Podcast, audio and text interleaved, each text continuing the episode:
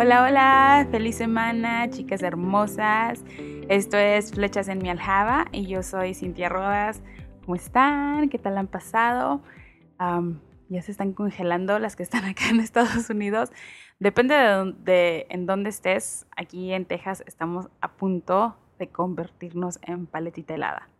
Creo que nos quedan unos días más de un clima medio templadito y ya el fin de semana, creo que el próximo fin de semana es cuando va a estar de lo más frío. Así que espero que estén disfrutando su clima en donde quiera que estén. Y el día de hoy quiero hablarte acerca de cómo a veces nos sentimos como víctimas. Déjame te platico lo que está pasando en mi casa. Estoy tratando de destetar a mi nena de dos años y uff, no he dormido. Si no había dormido antes, ahora no he dormido de verdad. es, es, difícil, es difícil, pues para una niña que yo todavía la considero bebé, esta chiquita,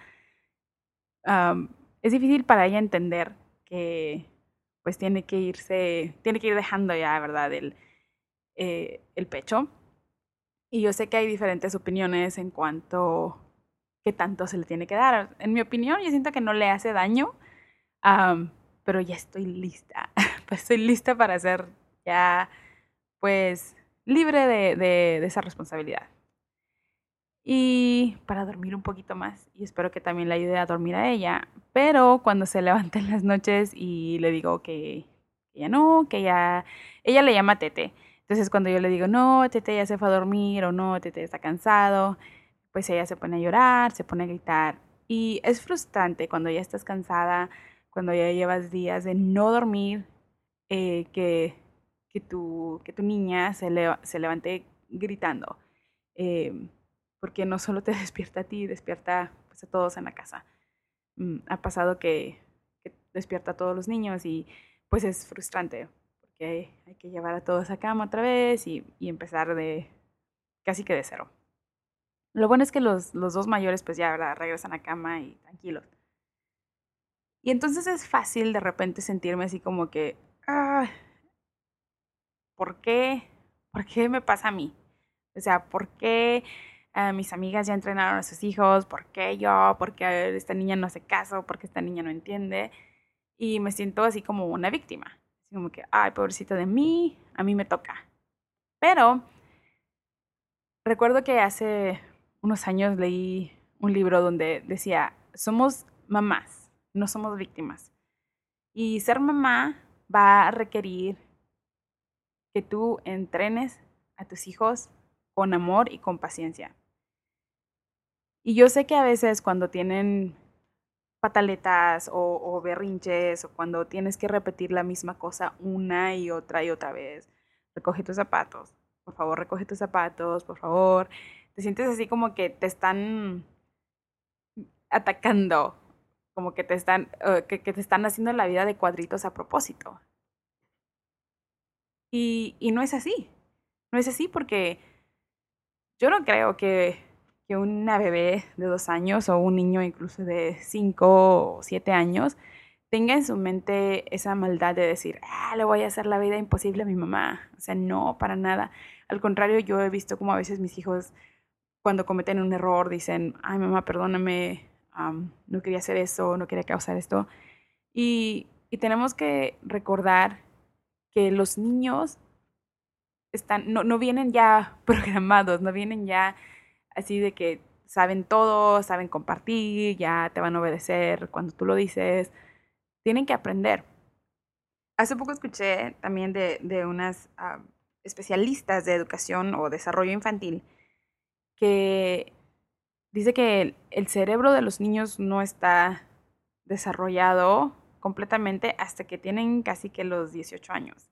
Entonces, cuando les decimos, por favor, guarda tu chamarra o guarda tu suéter y regresamos y el suéter todavía está en el sillón y lo vuelves a decir, por favor, guarda tu, guarda tu suéter, no es porque nos querían, como te digo, hacer la vida de cuadritos, sino que a veces simplemente, sinceramente, se les olvida. Se distraen fácilmente porque encontraron un juguete y un juguete es más atractivo que guardar un suéter. Y yo sé que no es una excusa para que no hagan las cosas, pero es para recordarnos a nosotras que tenemos que ser pacientes y entrenar y enseñar con amor. De decir, se te olvidó guardar tu suéter, ya te había dicho, en vez de enojarnos y, y, gritarles, ¿por qué no guardaste tu suéter? Siempre lo hago todo yo. Y lo estoy diciendo porque me ha pasado. O sea, yo sé esto, yo sé que, que el entrenar a los hijos toma paciencia, pero a veces la perdemos. Y mucho más cuando ya nos sentimos víctimas de, de lo que nuestros hijos hacen. Que te recuerdo, no lo hacen por, por maldad. Simplemente, simplemente hay, hay inmadurez. Hay, hay cosas que aprender y aunque no nos guste, hay que repetir las cosas varias veces para que, para que se quede en su mente. Si tú o sea, te pones a pensar cómo aprendes un instrumento, tienes que repetir y repetir los mismos ejercicios una y otra y otra vez para que se te quede en tu mente. ¿Cómo aprendes, por ejemplo, caligrafía? Tienes que repetir planas y planas y planas de los mismos palitos, de las mismas curvas, una y otra y otra y otra vez hasta que se te quede en la mente. Y de la misma manera, los niños así aprenden, repitiendo las cosas una y otra y otra vez. Así que cuando le dices a tus hijos, ay, ya te había enseñado a, abrocharte la chamarra, y otra vez te tengo que decir, o sea, recuerda que va a tomar tiempo, que si se lo enseñaste una vez y al día siguiente no puede y se está frustrando porque no puede, en vez de regañar, decir, ok, vamos a hacerlo de nuevo, vamos a intentar. Yo sé que no, no siempre es fácil, y especialmente cuando estás apurada, tienes que estar en algún lugar a, a, una hora y no encuentran los zapatos, porque los dejaron afuera donde estaban jugando. Y lo más fácil es decir, pues me voy a ir sin ti y aquí te quedas. Pero ¿qué, qué diferencia haría el decir, ok, vamos a buscar los zapatos? Te aseguro que toma el mismo tiempo, si no es que menos, que tú ayudes a tu hijo a buscar los zapatos de lo que va a tomar el regañarlo, el que se va a poner a llorar y que ahora hay que, no sé, poner un castigo o hay que ahora hacer que el niño pare de llorar. Toma más tiempo, más energía hacer eso que simplemente decir, ok hijo, entre todos vamos a buscar. Vamos a ver dónde fue la última vez que, lo, que los viste o en dónde los dejaste. Y te digo, yo sé que no es fácil, pero ser mamá es algo que en lo personal siento que es una, una herramienta que Dios usa para enseñarnos, para moldearnos a nosotras. Yo no creo que Dios nos haya dado a nuestros hijos así como por maldad y decir, ja, ja, ja, que sufran, que vean lo que se siente, que tus hijos no te obedezcan. Yo creo que más bien es una herramienta el, el, ser mamá para moldearnos en paciencia, en amor, en, en benignidad, en bondad, para que tengamos eh, esa oportunidad de mostrarle a nuestros hijos cómo Dios quiere que nos portemos. Porque yo no sé si te pasa a ti que, que a veces tus hijos están de mal humor o tienen una forma de, de contestar que, que, no es correcta. Y claro que sí, hay que disciplinar y hay que hacerlo con, con sabiduría, hay que hacerlo con amor. Hay que poner límites. O sea, yo no estoy diciendo que no pongas límites, claro que sí. Pero hay que hacerlo de la misma manera que Dios lo hace con nosotros.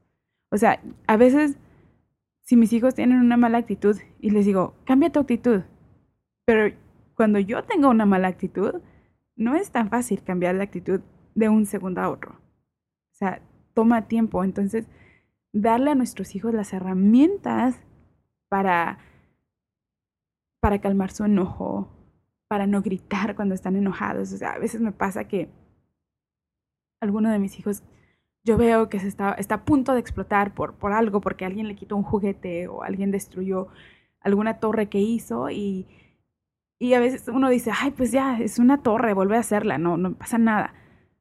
Pero para él, para, ese, para el niño, es, es tiempo, es esfuerzo que él tomó, su imaginación de construir algo y eso vale para él. Y es frustrante cuando hermanita llega y te destruye todo. Y entonces en vez de, regañarles y de decirles, ah, ya, cálmate, o sea, vuelve a hacerla, reconocer, ok, siento mucho que tu hermanita lo destruyó, puedo ver que estás a punto de explotar y, a mí también me pasa, a veces yo también quiero explotar, pero no sé, vamos a, a, respirar, vamos a, a caminar o vamos a hacerla otra vez, vamos a intentar, vamos a entender que tu hermanita está chiquita y que ella no sabe hay otras formas de hacer las cosas que, que solo gritar. Pero a lo que iba con esto, ni siquiera, ni siquiera iba a hablar acerca de cómo debemos de tratar a los hijos, sino que estaba hablando acerca de cómo a veces nos sentimos víctimas de las actitudes de nuestros hijos, cuando en realidad la, la razón por la que a veces actúan así es por su inmadurez y es porque son niños y es porque su cerebro aún no entiende los conceptos de compartir, de, de, del tiempo. A veces les decimos cinco minutos y una niña de tres años ni siquiera sabe lo que es un minuto. A veces no entendemos que, que, que ellos están en otro mundo. Y como te digo, Dios usa a nuestros hijos como una herramienta para moldearnos.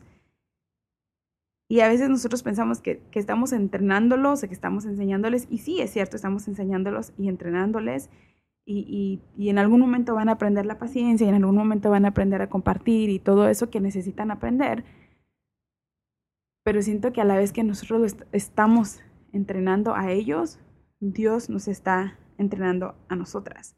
Porque nosotras somos el ejemplo para nuestros hijos y nosotras tenemos que mostrar lo que queremos que ellos, que ellos muestren. O sea, cuando nosotros queremos que tengan una buena actitud, pregúntate, ¿me estoy levantando yo con una buena actitud. Cuando queremos que perdonen, estoy perdonando yo, les estoy enseñando a mis hijos, les estoy yo pidiendo perdón a ellos cuando yo cometí un error, porque cometemos errores con nuestros hijos y a veces somos orgullosos y decimos, ay, pues es mi hijo, está chiquito, yo no necesito pedirle perdón. Claro que no. ¿Cómo van a aprender a pedir perdón cuando nosotros no les estamos enseñando? Pueden ver ellos cómo tratar con amabilidad a otras personas. Porque a veces, pues entre ellos, entre, niños, a veces se, gritan porque se frustran o se, se hablan feo. Pero ¿cómo están viendo que yo hablo? Yo le hablo feo a mi esposo, yo le grito, yo, ¿cómo les hablo a ellos? Yo a veces veo a mis hijos que hablan de cierta manera y digo, wow, así hablo yo. Y entonces me tengo que, que ver, o sea, son, son un espejito donde yo puedo verme, donde yo puedo ver, wow, necesito cambiar esa actitud, porque ahora ellos la están, la están modelando, la están más bien haciendo. Así que yo soy responsable, tú, ah, tu esposo, las personas que están alrededor de tus hijos, tus hijos van a observar las actitudes, las formas de hablar, ah, qué palabras usas, estás hablando mal de alguien delante de tus hijos, estás entrándole al chisme, ¿qué estás viendo en la tele? ¿Verdad? Queremos que nuestros hijos vean cosas buenas, pero ¿qué es lo que estamos viendo nosotros? ¿Qué tipo de música estamos escuchando? O sea, todo eso somos el modelo para nuestros hijos. Así que no podemos culpar a nuestros hijos por nuestras acciones.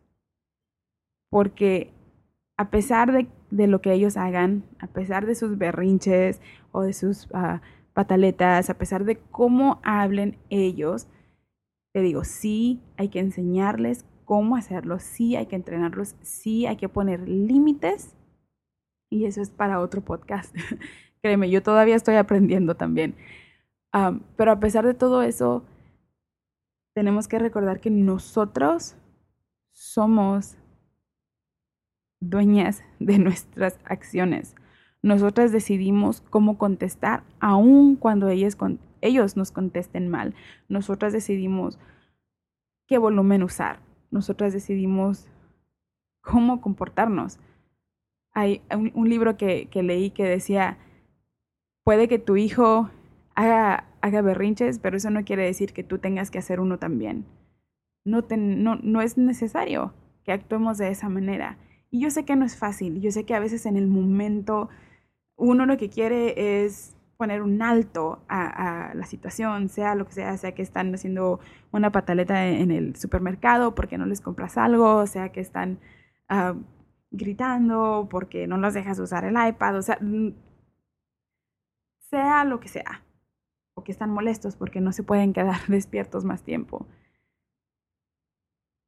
Nosotras tenemos el control de nuestras acciones y deberíamos estar buscando agradar a Dios con nuestras acciones. Y no solo eso, sino que cuando ellos vean, ok, mi mamá no me está gritando, mi mamá no me, me, está, me está hablando de mejor manera, o esta vez no se, no se exasperó, ellos van a poder ver el cambio en nosotras y ellos van a empezar a ver la forma correcta de comportarse. Y no va a ser de la noche para la mañana, porque recuerda que aún están madurando. Pero hay un versículo que dice que no nos cansemos de hacer el bien, porque a su tiempo veremos buen fruto. No nos cansemos de hacer el bien. Es cansado, yo sé que es cansado.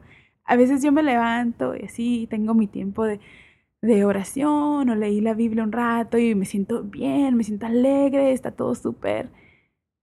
Y luego empiezan, ¿verdad? De que, ah, no me está dejando lavarme los dientes primero o yo estaba ahí y te empiezas a sentir así como que no, no puede ser, no puede ser, yo estaba tranquila, no, ¿por qué me están haciendo esto? Ah, ¿por, qué me, ¿Por qué no, que no quieren una mamá feliz, quieren una mamá alegre? por su culpa, estoy enojada por su culpa, estoy de mal humor por su culpa, no tengo tiempo por su culpa, por su culpa. Y comenzamos a, culpar a nuestros hijos y a ponerles ese peso de nuestra actitud, de nuestra forma de ser. no debería de ser así, porque nosotros tenemos esa responsabilidad sobre nuestra propia actitud y nuestras propias palabras y nuestra propia forma de ser. Y yo sé que no es fácil mantenerse alegre o mantenerse paciente a veces, pero ahí es cuando tenemos que ir al Padre, tenemos que luchar en oración, luchar de rodillas. Yo sé que a, veces no hay tiempo, a veces te levantas a las seis de la mañana queriendo pasar un tiempo a solas con Dios y ya el bebé está llorando y ya se despertaron todos y hay que comenzar a hacer cosas en la casa y te, te pasa todo el día trabajando, atendiendo a tus hijos, haciendo lo que, lo que sea, pero de alguna manera, en algún momento, tenemos que encontrar esos momentos para apartarnos y, y, para orar. Y no te lo digo porque yo lo haga perfectamente, porque yo sé que a mí me falta, yo sé que yo necesito más buscar esos tiempos de oración, más de apartarnos, así como lo hacía, como lo hacía Yeshua, que él se apartaba, ¿verdad? Cuando la gente ya se iba después de que les daba un, una enseñanza, él se apartaba a solas para, para orar, para estar con el Padre. Y así debemos de hacer nosotras, ¿verdad? Si se puede un ratito, en vez de apartarnos para ver nuestro Instagram, en, vez de apartarnos para ver Facebook, apartémonos para, para estar con nuestro Padre, para pedirle ayuda, para pedirle que nos guíe en cómo ser mejor mamá, en cómo ser mejor esposa, cómo ser mejor hija, cómo ser simplemente la, mujer que Él quiere que, seamos. A mí me gusta, me gusta hacer pan. Hago pan, ah, pan rústico, pan fermentado en casa. Y eso de hacer pan es, un proceso. Eh, toma días. Comienzas de verdad el primer día, preparas tu levadura, la dejas fermentar un tiempo y después al día siguiente ya comienzas con tu receta. Pones la levadura, pones agua, sal, aceite, todo, todo esto. Y una vez que ya lo mezclaste, lo tienes que amasar, lo tienes que estirar, lo tienes que estarle amasando así bastante, voltearlo y, y luego lo vas a dejar descansar. Y después de dejarlo descansar por varias horas y a veces hasta días, dependiendo de qué tan fermentado te guste, lo tienes que volver a estirar, lo tienes que volver a formar, lo tienes que volver a dar vueltas y una, creo que son dos veces que tienes que hacer la forma. Y después de darle la forma, lo dejas descansar. Y entonces preparas un horno bien caliente. Tiene que estar a 500 grados Fahrenheit, que son 260 centígrados más o menos. Y cuando ya el horno está bien caliente, le haces unas cortadas al pan para que no explote. y luego lo metes al horno caliente por unos 40 minutos. Y al final de este proceso de dos o tres días, te queda un pan crujiente por fuera y suavecito por dentro, delicioso. Y no se compara para nada con el pan que te compras en la tienda. Y nunca pensé que iba a comparar hacer pan con ser mamá. pero, pero realmente es así. El Señor nos estira, nos, nos prueba, nos da vueltas y a veces nos deja descansar. Y a veces nos vuelve a estirar, vuelve a dar vuelta, vuelve a pasar por pruebas que nos van a hacer desarrollarnos, así como yo hago que el, que el gluten desarrolle en ese pan, el Señor hace que algo se desarrolle en nosotros, el fruto del Espíritu. Y después, ya algo pasa que hace que, que, que se sienta como una herida, pero tal vez es para que no explotes, así como el pan.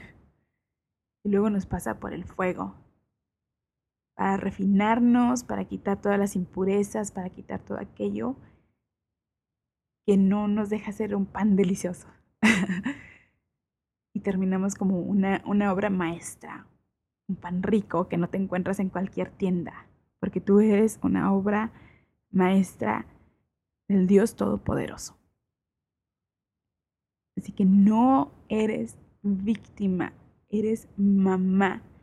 Eres mamá y eres una mamá que Dios está moldeando para que llegues a ser una mujer amorosa, paciente, alegre, pacificadora, bondadosa, amable, fiel, humilde y capaz de tener dominio propio.